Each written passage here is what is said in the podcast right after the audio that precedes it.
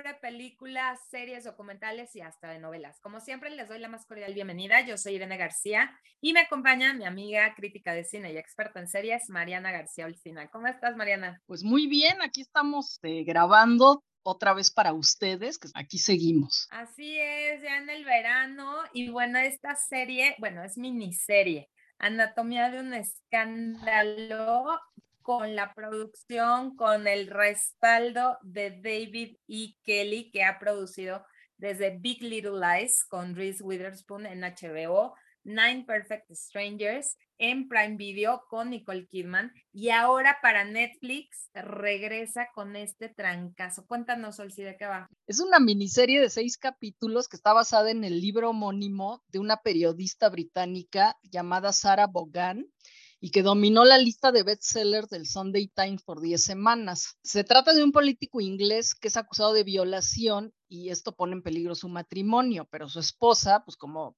suele pasar muchas veces, o sea, le cree y está convencida de que es inocente y entonces va a hacer lo que sea para probarlo, siempre está con él, ¿no? Del otro lado vemos que está la fiscal que lo cree culpable y que guarda un secreto detrás de toda esta historia, ¿no? Que de eso se trata mucho la serie también. La serie lo que hace es que nos muestra la delgada línea casi imperceptible que hay en estos casos de abuso sexual. Todo es impresionante eso. Si te lo juro, te lo juro que debatí con diversas personas, ¿no? Entre ellas un hombre, y me decía, ay, es que antes, sí, claro, antes también era abuso. Claro. Esa es la cosa. Lo que pasa es que ahorita ya estamos como más sensibles y más alertas y más conscientes a estas, estas finas líneas que dices, ¿no? O sea, cuando pasa de ser este consensuado a no ser consensuado, a ser abuso, ¿no?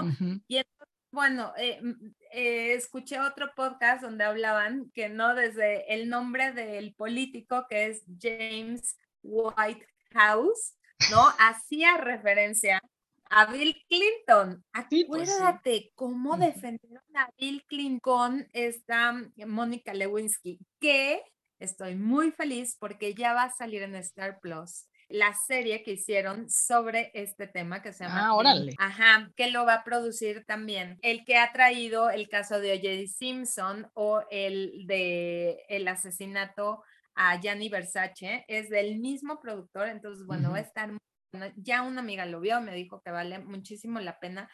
Y entonces, este es como, eh, sucede en Inglaterra, pero es como la misma temática, ¿no? el político, tiene una intern que tienen una relación y entonces la esposa que ella cree y se mantiene y, lucha por el marido, híjole, sí, de verdad, o sea, el tema este de, a ver, pero si era el amante, ¿cómo lo está demandando por abuso sexual? Y ahí es donde nos, nos eh, complica un poquito la historia. ¿Tú cómo lo viste? Pues sí, es que la verdad, James, el que dices, ¿no? Que es el político, siempre insiste en que el encuentro fue consentido, pero entonces ahí se entra en una zona gris donde tenemos que discernir en qué momento el consentimiento es implícito, ¿no? O sea, es que es, es ese así pedacitito que tú dices, es que no me dijo nada y entonces pues ya me dijo que sí, ¿no? Es cuando dices, a ver, ¿es implícito o no es implícito? ¿Me dijo o no me dijo, no? Y entonces cuando se dice no y la abogada explica muy bien esta parte para lograr ganar el juicio, o sea, ¿te acuerdas esa parte donde la abogada explica así exactamente, a ver, en ese momento es cuando estás diciendo que no y ese es el momento que tenemos que ver en este juicio para saber si fue consentido o no consentido. Oye, pues tenemos que decir que la abogada es Michelle Dockery, que la vimos en Downton Abbey, gran actriz, la verdad es que ha hecho buenas series después de, de Downton Abbey. Sienna Miller, que regresa, hace mucho que no veía a Sienna Miller, muy, muy buena actriz, muy guapa, la verdad es que se mantiene muy bien. Y Rupert Friend, que tiene una cara de bueno y santo, ¿no? Pero que vas conociendo la historia y la misma historia te va diciendo, híjole, aunque no lo quieras creer, aunque quieras, ¿no? Te pones del lado de la esposa que ella confía y que lo va a perdonar y demás. Y, somos, siento que la audiencia, o el, no sé si te pasó a ti, somos la esposa engañada, ¿sabes? Que nos estamos dando cuenta al mismo tiempo que ella de todo lo que hay detrás. Entonces, aunque queremos creer y que la familia feliz se mantenga, ¿no? Nos vamos enterando de otras cosas que no les vamos a contar porque la tienen que ver. Pero donde sí nos cae el 20, donde tenemos que ser muy conscientes de lo que es abuso y de la importancia del consentimiento en una relación sexual. O sea, yo siento que son los dos grandes temas. Sí. Oye, pero bueno, este libro que salió publicado en 2018 eh, fue una respuesta directa porque hubo una serie de acusaciones de conducta sexual inapropiada contra miembros del Parlamento británico. O sea, imagínate, fue una de las consecuencias del movimiento Me Too y acusaron a más de 50 miembros del Parlamento de abuso o acoso sexual y solo algunos fueron condenados. O sea, imagínate, 50 miembros. 50, es que, o sea, es, así, dices, esto nunca se va a acabar, nunca. Y te digo, hablé con este hombre, ¿no? Y me decía, es que antes es, sí, claro, estaba súper normalizado que si la otra pues se dejaba, entonces eso significaba que sí, pero es que también tienes que ver el lenguaje no verbal, ¿no?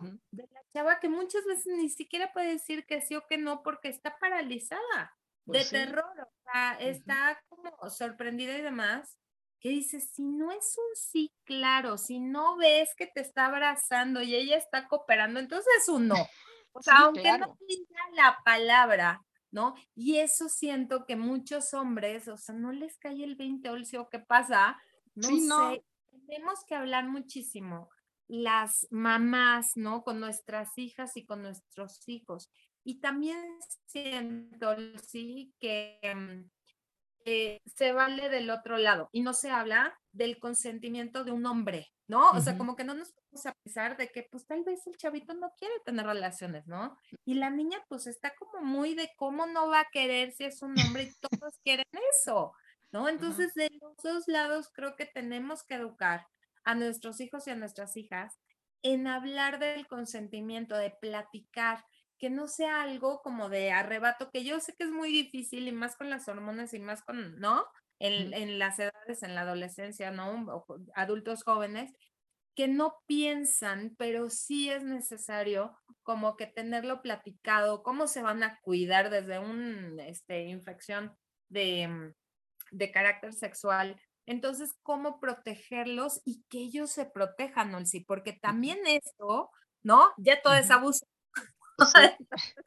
este, sí tenemos también que proteger a nuestros hijos, que ellos hablen y que casi, casi tengan firmado el consentimiento de que ella se aceptó, ¿no? Porque cualquier cosa se enojan o demás. Y digo, desgraciadamente tengo que traer el punto de Amber Heard y Johnny Depp, sí. O sea, yo sé, yo sé que tú eras Team Amber. yo también lo era por todo esto de que obviamente nos afecta, ¿no? La decisión fue una decisión totalmente hacia, hacia Johnny Depp. Y claro, el Me Too y todos estos movimientos que ya habíamos avanzado muchísimo, hay un retroceso cañón. Sí, claro, sí. O sea, yo no es que sea Team Amber, como le dije a unas amigas con las que casi me peleo, ¿no?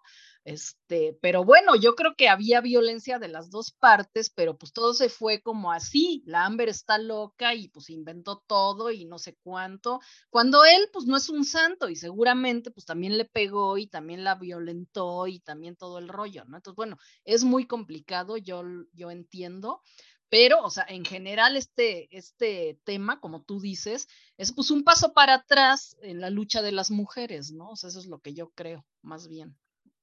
Totalmente. Y, lo vemos también en la serie, ¿no? Como eh, el, el, tienes que estar presente junto a tu marido, ¿no? Porque eso es de imagen, de relaciones públicas, cómo se va este, moviendo los medios y la forma en que transmiten las noticias hacen, ¿no? Que el público se vaya hacia un lado o hacia el otro. Y lo vimos claramente con Depp, que todos le aplaudían, y Amber siempre la sacaban donde ella se mostraba como, ¿no? Eh, ah. eh, eh, inestable, emocionalmente, se veía como una loca, explotaba y demás.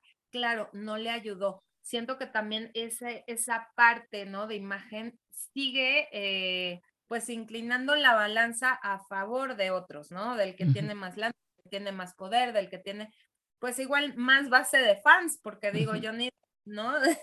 la verdad es que sí, muchas mujeres, y yo tengo amigas que lo defendían capa y espada, ¿no? Y entonces yo siento, y aquí lo que hablé con mis hijos, ¿no? Porque tengo un hijo y una hija, es los dos estaban del nabo, los dos estaban, pero para la terapia, los dos eran tóxicos, ¿no? Y cómo este, tienes tú que mostrarte, eh, pues, ecuánime, centrado y para, para también la opinión pública, que desgraciadamente muchas veces sí tiene este, mucha fuerza y lo vemos aquí también en Anatomía de un escándalo. Sí. sí, pues aquí en la serie también se ve cómo pues el poder, ¿no?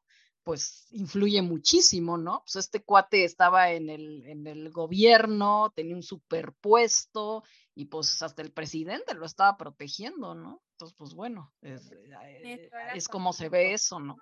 Tenían ahí sus cosas, pero bueno, vayan, vean la serie, no se van a repetir, arrepentir y hablemos, sigamos hablando de estos temas porque es muy importante que la sociedad estemos cada vez más conscientes y más con los ojos abiertos acerca del abuso eh, hacia la mujer, de la violencia y también otro gran tema, ya tocaremos ese tema más adelante, violencia digital, Olsi.